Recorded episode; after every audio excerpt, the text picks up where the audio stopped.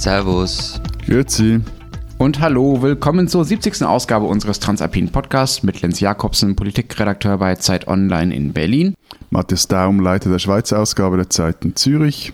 Und Florian Gasser, Redakteur bei den Österreichseiten der Zeit in Wien. Unsere zwei Themen diese Woche, äh, das, na, ich will es nicht Geschacher nennen, sonst steigt mir Florian schon aufs Dach, aber sagen wir mal, die, der Kampf darum, wer eigentlich nächster EU-Kommissionspräsident wird und was unsere Länder so davon halten, dass es angeblich jetzt doch eine Deutsche werden soll. Und unser zweites Thema, die sogenannte Parahotellerie. Wenn Sie sich fragen, was sich dahinter verbirgt, dann bleiben Sie dran. Vorher können Sie uns noch beschimpfen oder belobigen oder uns Themen vorschlagen unter alpen.zeit.de. De. So, aber vorab noch, Florian, über die Bedeutung von österreichischer Politik hier für Deutschland ist ja eigentlich immer dann schon alles gesagt, wenn ich erst von dir erfahre, dass eure Spitzenpolitiker mal wieder in Berlin waren. Also erzähl mal, wer war jetzt da? Wer hat mich besucht, ohne dass ich es nicht mitbekommen habe? Ähm, unter anderem ein Altkanzler, der momentan ohne gewählte politische Funktion ist, nämlich Sebastian Kurz. Und dann war noch ein Investor da, den du vermutlich auch kennst, nämlich René Benko. Moment, Moment, Moment. Also der, der, der junge Mann, der kürzlich auf den Berg stieg, ohne eine Bergpredigt zu halten, mit 800 seiner Jünger und der andere Mann, der gerade Bozen kauft zurzeit. Er kauft unter anderem Bozen, ja. Und was wollten die beiden hier? Also äh, Benko war bei Annegret Kramp-Karrenbauer zu einem, wie es hieß, äh, Kennenlerngespräch, was auch immer das sein soll. Also ich komme auch gerne mal zum Kennenlerngespräch vorbei. Und bei, bei Sebastian Kurz könnte man, wenn man schlecht gelaunt ist, sagen, er war für die Fotogelegenheiten da, also unter anderem für ein Bild mit Merkel und er ist ja eben derzeit auf Nicht-Wahlkampftour. Matthias hat es ja schon erwähnt, er wandert irgendwie auf jeden Berg in Österreich mit einer riesigen Entourage und schafft gleichzeitig auf bewundernswerte, also auf ernsthaft bewundernswerte Art und Weise im Gespräch zu bleiben. Und da war eben auch dieser Besuch in Berlin dabei, der bei uns und in allen Zeitungen war. Was er übrigens auch in Berlin getan hat, er hat eine neue Rolle für sich gefunden und tritt nun als Vorkämpfer gegen das EU-Mercosur-Abkommen auf. Also das Freihandelsabkommen der EU mit den südamerikanischen Staaten. Und er hat auch gleich bei von der Leyen deponiert, dass das nicht kommen darf, wenn die finanzielle Absicherung der heimischen Landwirtschaft nicht sichergestellt sei. Ich muss da noch mal kurz nachhaken. Entschuldigung, ich wollte dir nämlich nicht die Pointe mit diesem Berg stellen, aber was zum Teufel macht der auf, jeweils auf diesen Bergen? Beten, predigen, snacken? Nein, also ich meine, grillieren? grundsätzlich ist es, also dass, dass Politiker bei uns im Wahlkampf auf Berge gehen, das ist jetzt nicht so abwegig, das machen alle.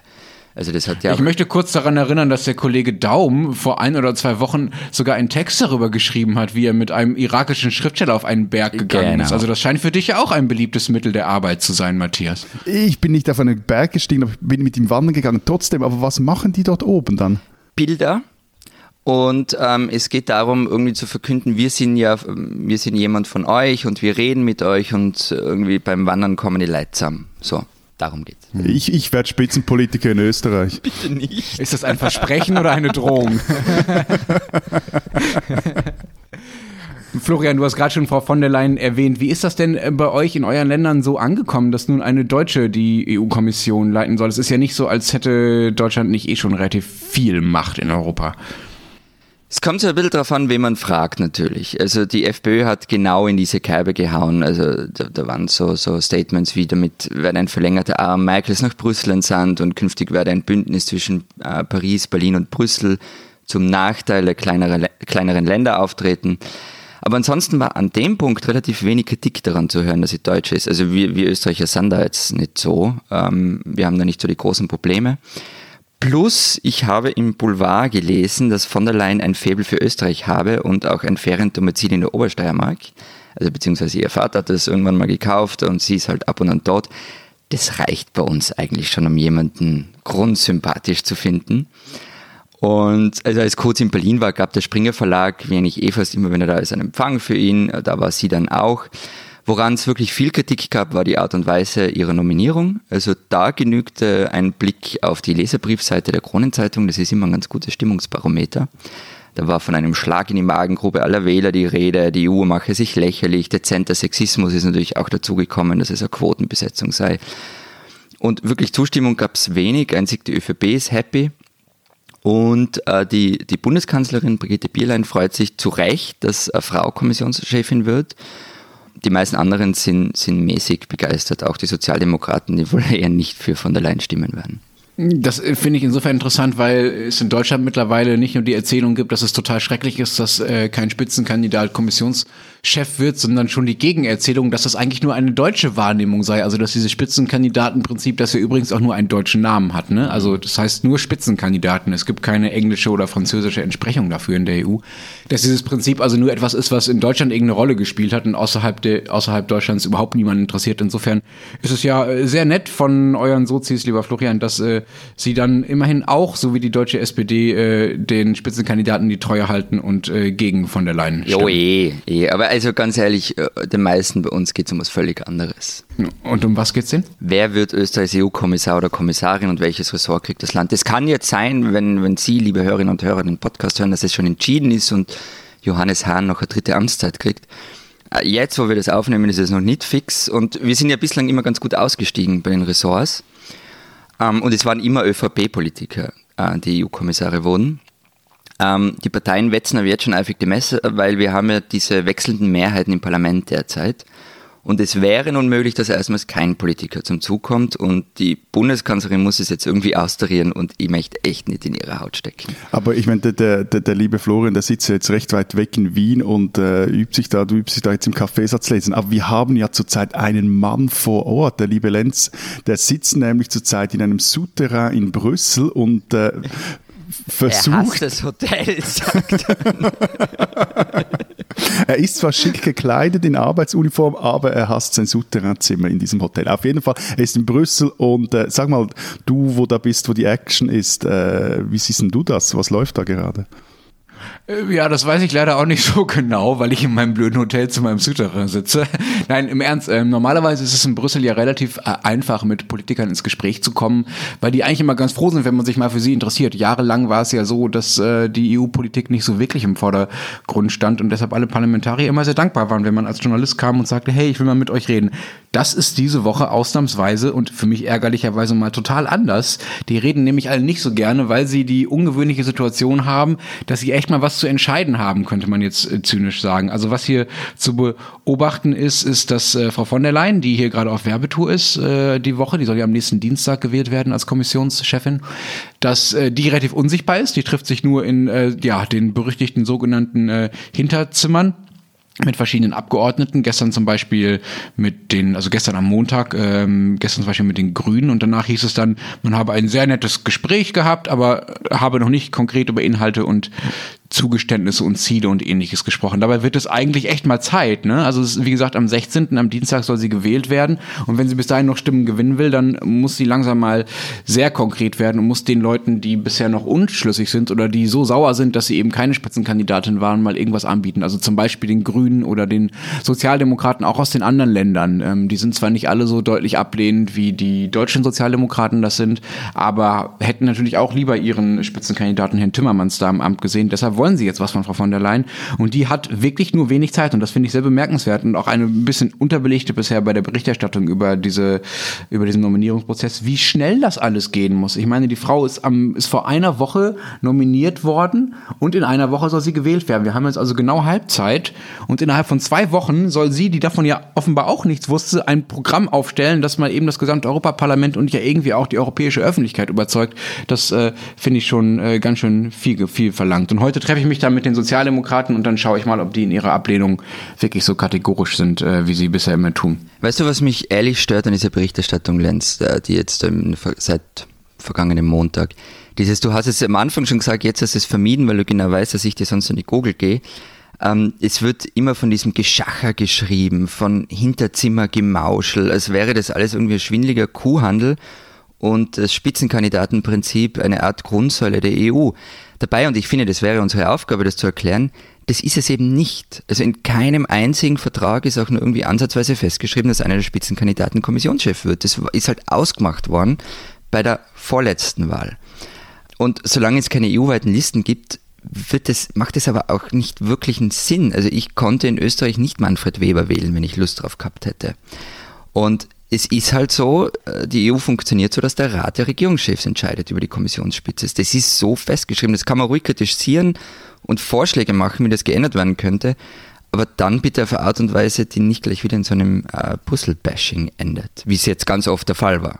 Ich habe das mit der Hinterzimmermauschelei nicht deshalb nicht gesagt, weil ich äh, Angst vor dir habe, lieber Florian, äh, sondern weil ich es tatsächlich auch so sehe wie du. Das ist äh, ein, falsches Vokabular. Aber mir geht es ehrlich gesagt vor allen Dingen um das Vokabular. Ich finde, in der Sache ist die Kritik daran durchaus berechtigt. Und ja, das stimmt, es steht nirgendwo im Vertrag, dass, es, dass der Spitzenkandidat Kommissionschef werden sollte. Und ja, du konntest Manfred Weber nicht wählen. Aber zum Beispiel, wer in Deutschland die Sozialdemokraten gewählt hat, für den kann es schon eine Rolle gespielt haben, ob er Franz Zimmermann gut fand oder nicht. Ja, weil Franz Zimmermanns der Spitzenkandidat war. Und wenn man sagt, den finde ich gut, den will ich als Kommissionschef haben, dann wähle ich vielleicht eher die SPD in Deutschland, auch wenn das keine formal direkte Stimme für Timmermans ist. Und noch eine Anmerkung zu den Verträgen. Es ist ja nicht so, als wäre das irgendwie was Neues, dass sich in der gelebten Praxis der EU irgendein Konflikt oder irgendetwas Neues ergibt, was nicht in den Verträgen steht. Das war immer so. Es war ja nicht so, dass die Staats- und Regierungschefs sich immer hinstellen und sagen, oh ja, jetzt geben wir mal ein bisschen Macht an das Parlament ab. Das Parlament hat sich das immer, hat sich das immer erstritten in solchen Konflikten. Und das ist jetzt einer dieser Konflikte. Insofern, diesen Konflikt sollten wir sollte man austragen oder sollten die Institutionen austragen. Man muss es halt nicht Mauschelei nennen. Das stimmt. Aber ähm, ganz ungewöhnlicherweise hat sich der liebe Matthias ja bisher sehr vornehm zurückgehalten. Hast du einfach nichts zu sagen? Sollte das wirklich der Fall sein? Hat, hat, hat die Kommissionspräsidentin von der Leyen, hätte das einfach überhaupt keine Bedeutung für die Schweiz? Ist dir das einfach alles egal? Oder bist du noch da? Ja, ja Hallo? ich bin zum einen Ja. immer noch irgendeinen blöden Spruch mir ausdenken, wie man Hinterzimmermauschelei und Souterrain-Podcasting zusammenbringen kann. Aber mir ist da irgendwie noch nichts in den Sinn gekommen. Das eine und das andere.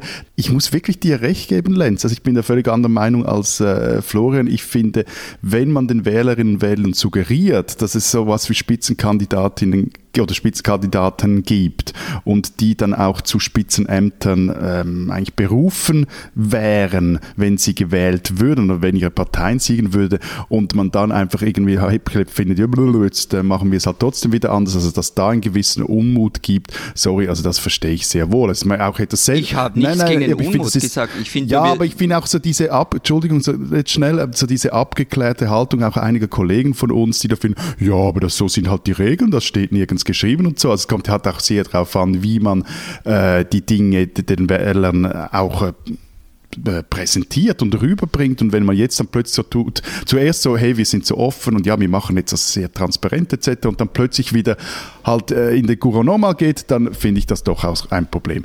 Was aber, wieso ich schweige, ist, weil es, äh, ich mich nur im Kaffeesatz lesen, im bereits gelesenen Kaffeesatz üben kann. Also in, in der Schweiz äh, hegt man halt wieder einmal die Hoffnung, dass es mit einer neuen Chefin in Brüssel irgendwie besser geht, wenn es um die Verhandlungen zwischen der Schweiz und ähm, der EU geht. Aber eben, das dachte man bereits bei Barroso, das dachte man bei Juncker und, und man sucht da ähnlich wie in Österreich auch immer wieder so die irgendwelche Special Relations der jeweiligen Chefs oder Chefinnen zur Schweiz. Also bei uns ist es jetzt nicht irgendeine Jagdhütte oder ein Feriendomizil, sondern bei Barroso wurde zum Beispiel betont, dass er in der Schweiz studiert hat. Bei, bei Juncker war es so die Sympathie vom einen Kleinstaat, also von Luxemburg zum anderen.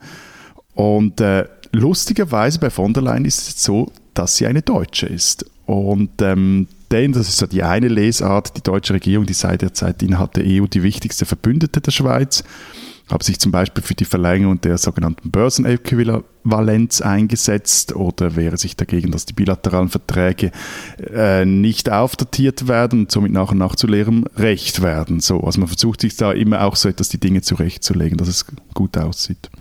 Okay, aber wird sich denn jetzt tatsächlich was ändern mit Frau von der Leyen für die Schweiz, beziehungsweise für die Beziehung der Schweiz zur EU, oder ist es, dann doch egal letztlich? alles ändern. Not. Na, das ist natürlich nicht sehr realistisch. Also ich meine, ich meine, wenn es ums Eingemachte geht, also, und da geht es halt um diese Frage, dass, oder, oder diesen Streit, diese Diskussion, die EU will endlich einen Rahmenvertrag mit der Schweiz abschließen. Und wenn es um diese Frage geht, da steht Deutschland wie eine Eins hinter der EU-Position. Und das ist ein riesiges innenpolitisches Problem, das die Schweiz hier hat, weil, sie, also weil es hier innenpolitisch keine Mehrheit für diesen Vertrag gibt. So. Und Deutschland steht vor allem auch hinter dieser Position, weil es allen voran Firmen zum Beispiel aus Süddeutschland sind, die sich über den Lohnschutz den Starken in der Schweiz aufregen, weil der für sie mit viel Bürokratie verbunden ist. Und, das ist jetzt, äh, von dem her ist das Argument, das ist, weil sie eine Deutsche ist, ist das gut. Also auch noch etwas lustig ist der, der Generalsekretär von Juncker, also Martin Zellmeier, von dem viele sagen, dass er eigentlich so der echte Hardliner gegenüber der Schweiz und auch gegenüber Großbritannien, also beim Brexit äh, ist der ist ja auch selber Deutscher. Eh, aber äh, ich, ich frage mich ja immer, du sagst es ja ganz oft, dann wird sich die Verhandlungsposition der Schweiz gegenüber der EU verbessern. Ihr habt die beste Verhandlungsposition immer gehabt und eine, eine Anbindung zur EU, von der andere nur träumen können. Also warum soll man euch überhaupt noch mehr Zugeständnisse machen, als ihr schon habt? Das ist ja schon sensationell genug. Also, come on. Diese Schweizerin sollten Sie kennen. Streng genommen ist sie keine Schweizerin, denn ihre Heimat ist der Planetoid Acheron LV426. Und noch strenger genommen ist gar nicht recht klar, ob sie eigentlich eine Sie oder ein Er ist. Denn die Schweizerin, mal mit Sternchen, die man kennen sollte, ist Alien. Ja, vor 40 Jahren kam Alien in die Kinos, ein sexuell aufgeladener Science-Fiction-Thriller mit surrealistischer Basis und feministischem Überbau. Das habe ich das kürzlich irgendwo gelesen. Und das Geschöpf eben, das Alien, wurde von einem Schweizer erschaffen. Sein Name H.R. Giger. Erfunden hat der Alien allerdings nicht als außerirdisch, sondern als, Zitat, okkulte Manifestation des Todes. Er nannte es Necronom.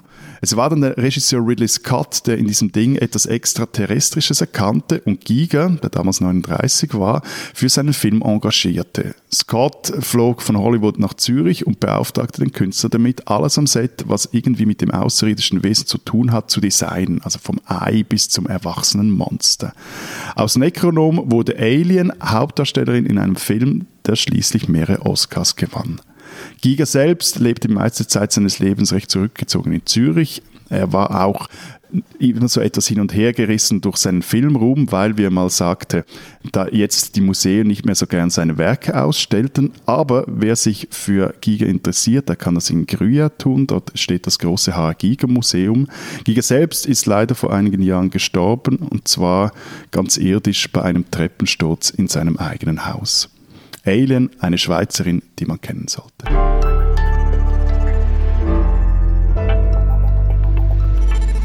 Ein Zuhörer hat uns vor ein paar Tagen in, per Mail ein sehr schönes, für mich zumindest, neues Wort geschenkt, nämlich Parahotellerie.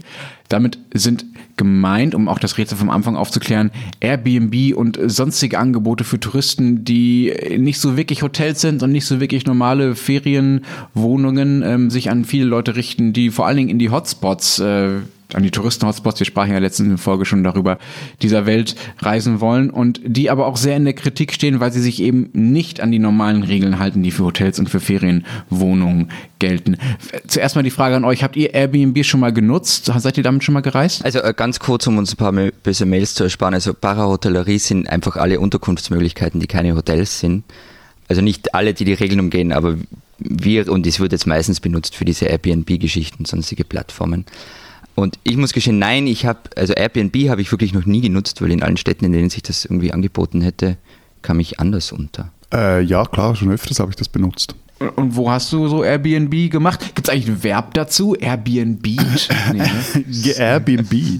Äh, das letzte Mal, äh, dieses Frühjahr in Arles, Städtchen in Südfrankreich, auch noch recht spontan. Wir machen da so Ferien, die eine Art Work in Progress waren und hatten uns äh, dann entschieden, nach All zu fahren und do dort was Nettes gefunden. Aber auch schon in Paris und New York und Japan. Also gerade wenn man länger an einem Ort ist oder mm, an einem Ort jetzt nicht so Lust hat, äh, voll im Zentrum zu wohnen oder an einem Ort ist, wo vor allem die Hotels äh, schweineteuer sind, um es mal etwas salopp zu sagen, äh, finde ich, ist Airbnb eine sehr attraktive Alternative.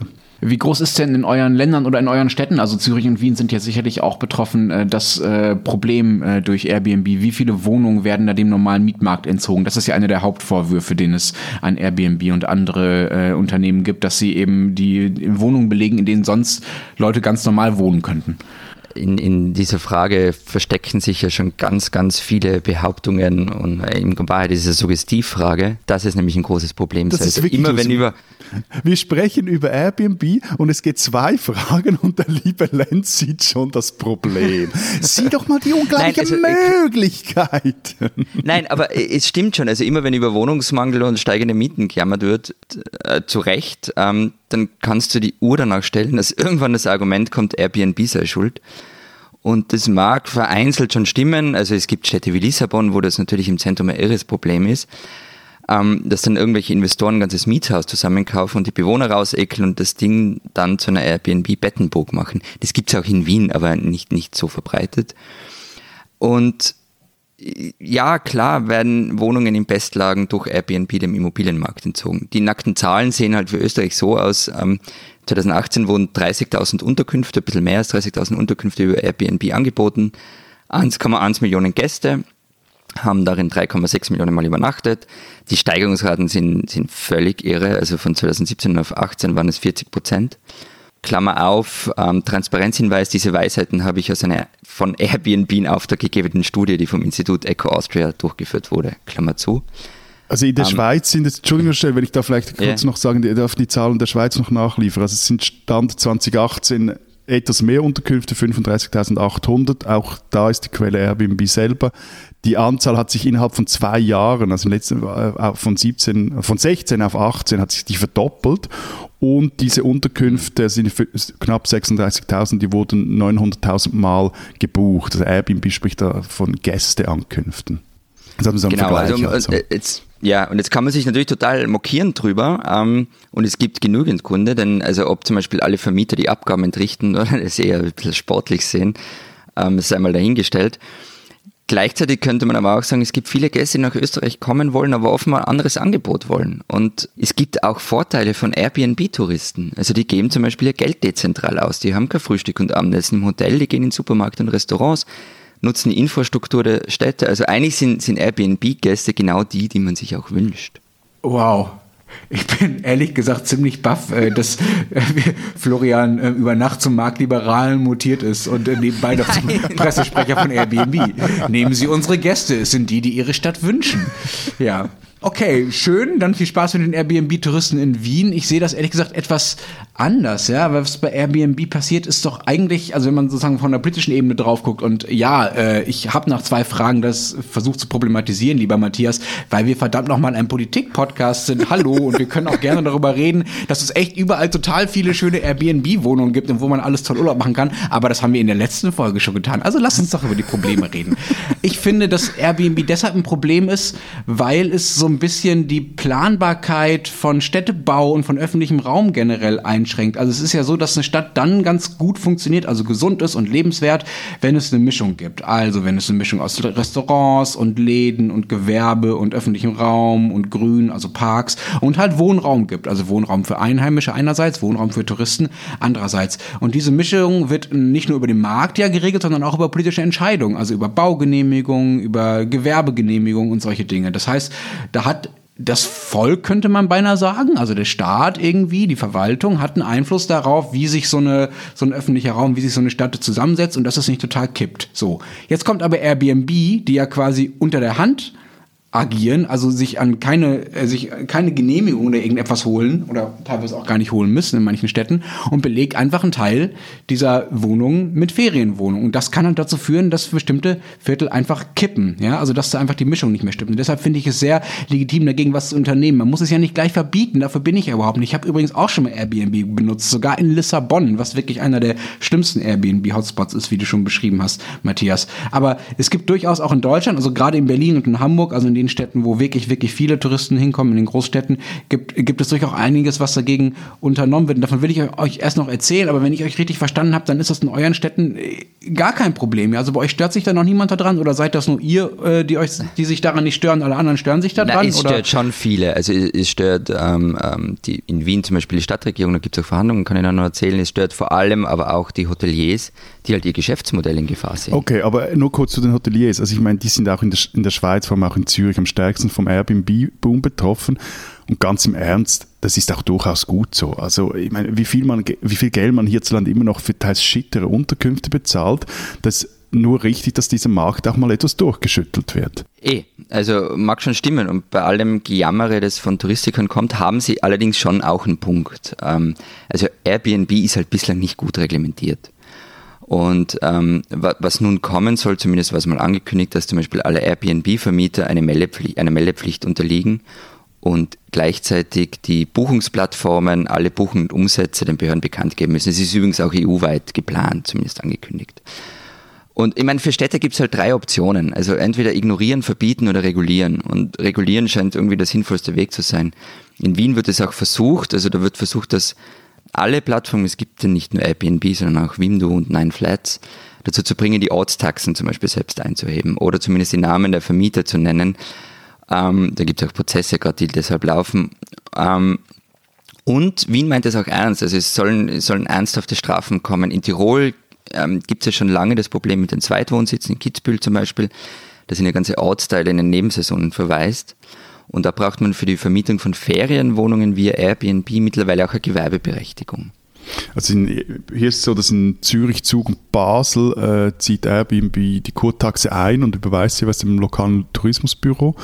In Bern hat man sich eher so auf äh, versucht äh, des Verbots oder Halbverbots äh, oder versucht man sich darin, das ist auch halt etwas typisch für diese Stadt, also da eben versucht man, dass die gewerbsmäßig auf Airbnb vermieteten Wohnungen in der Altstadt zu verbieten, das führe nämlich dort zu einer Verödung, aber irgendwie gelingt das halt nicht so richtig, weil nicht alle diese Wohnungen ver gewerbsmäßig vermietet werden etc. Also auch der Unterschied so etwas unklar ist, ist es jetzt die eigene Wohnung oder nicht oder dient sie nur der Untermiete und Genf, das sowieso einen völlig dysfunktionalen Wohnungsmarkt hat, aber das äh, ist eine eigene Geschichte, die sind da auch relativ selber schuld, dass es nicht recht funktioniert.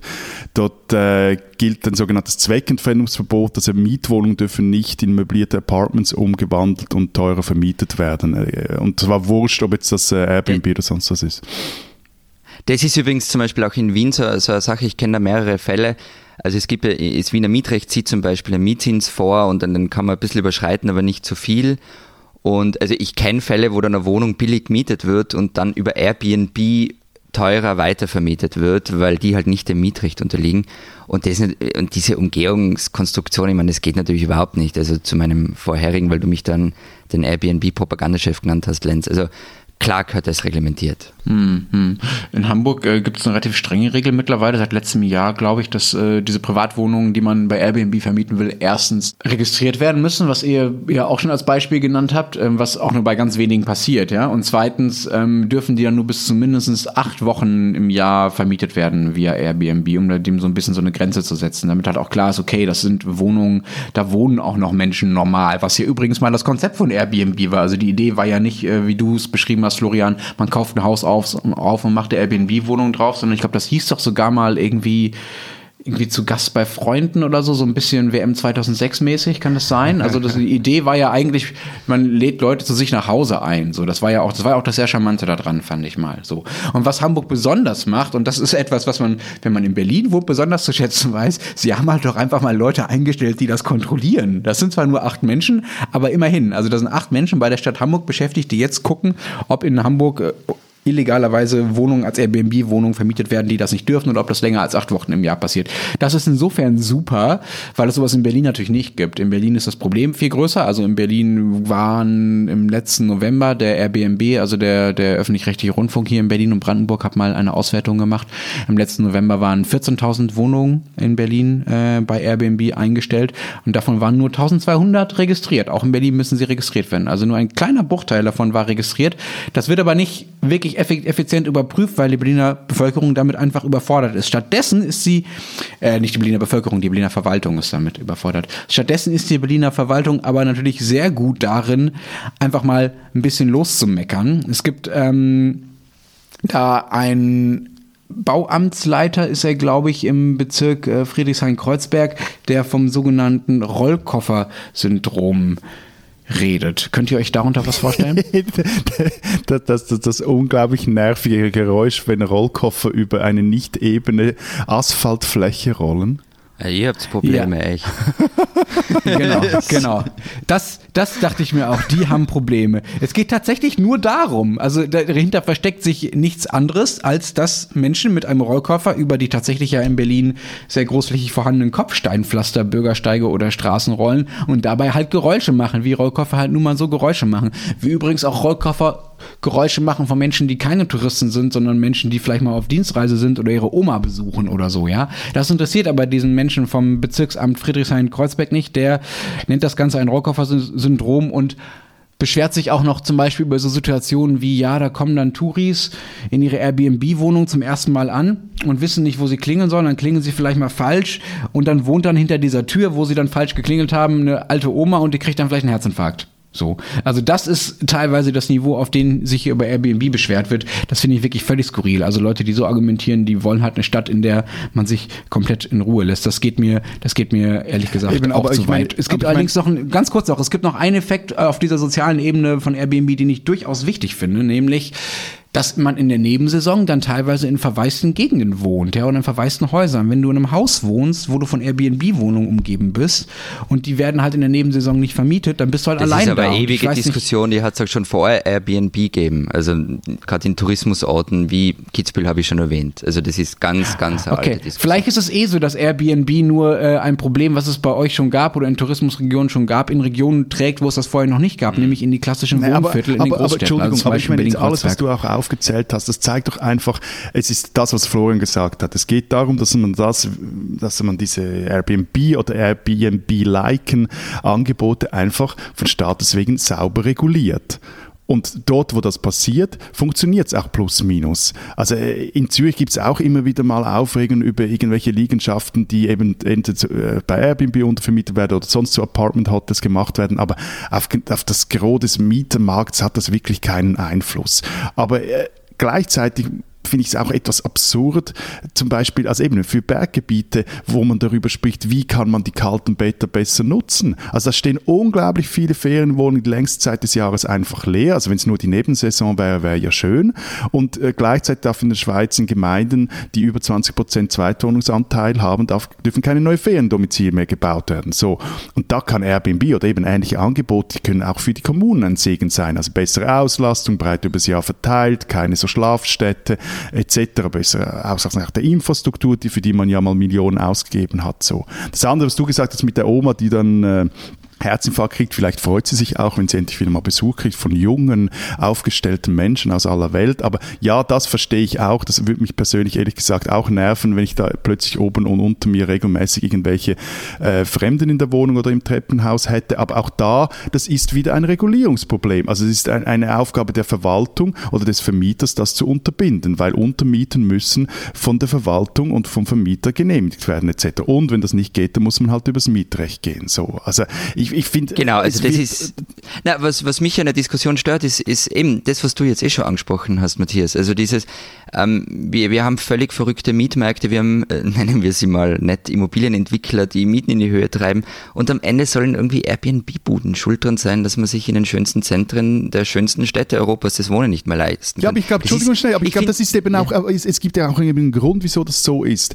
weil halt die schlecht greifbar sind. Es ist einfach einfach, also ich meine, halt wirklich irgendwie, ich äh, bek- bekomme weder Geld, noch habe ich jetzt große Sympathien für so ein äh, groß gewordenes amerikanisches Startup, aber es ist einfach einfach auf diesen rumzuhacken, anstatt wie, ich meine, Lenz hat das vorher Genau. schön beschrieben, eigentlich mal die Hausaufgaben zu machen als städtische Verwaltung in Berlin, wenn die nicht mal in der Lage sind, um irgendwie, äh, zu kontrollieren, ob diese Hütten angemeldet sind. Also, pff, Genau, das ist halt genauso lächerlich, wie wenn man für die Gentrifizierung von Stadtteilen irgendwie den, den Menschen mit seinem Haferflockengeschäft und den Fairtrade-Burgerladen verantwortlich macht, anstatt eben den Immobilienmarkt und verfehlte Wohnbaupolitik. Also ich finde so, so schlussendlich, ich finde Buchungsplattformen gehören einfach äh, reglementiert, die gehören reguliert, die sollen die Abgaben zahlen wie alle anderen. Aber dass die Wohnungsfrage entscheidend äh, daran hängt, das, also nehmen wir nochmal das Beispiel Lissabon, wo es ein echtes Problem ist, aber da ist die Frage, ist Airbnb das Symptom oder ist es der Grund? Es ist halt eher das Symptom für etwas, was man, was man in der Wohnungspolitik falsch gemacht hat.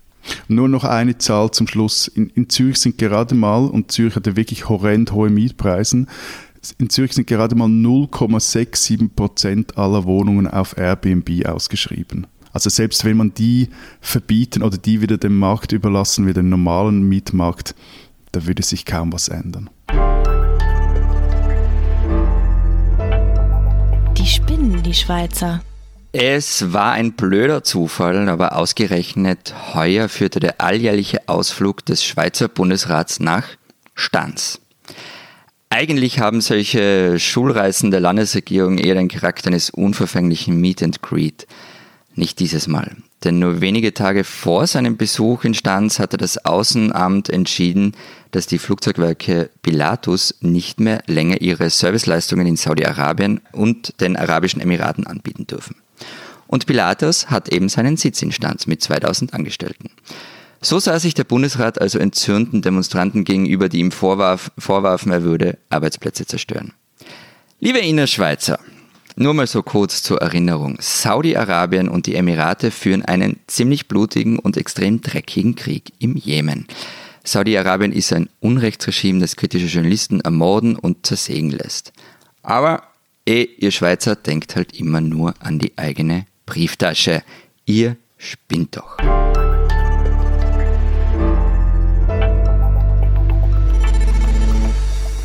Das war's diese Woche mit dem Transalpinen Podcast. Wenn Sie wissen wollen, was sonst noch los ist in der Schweiz und in Österreich, dann lesen Sie doch die Schweiz und Österreich Ausgabe der Zeit gedruckt oder digital. Was macht ihr diese Woche so?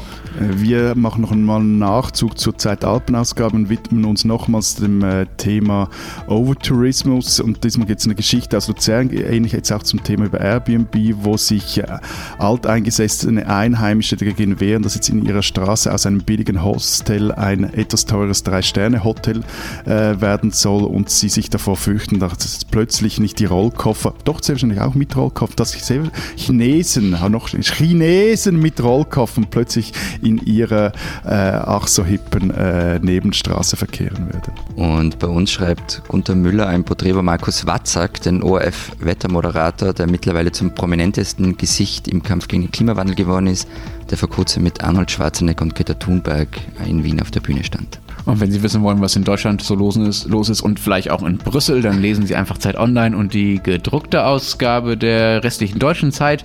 Wir hören uns nächste Woche wieder. Bis dahin sagen wir. Vielen Dank. Adieu. Und au revoir.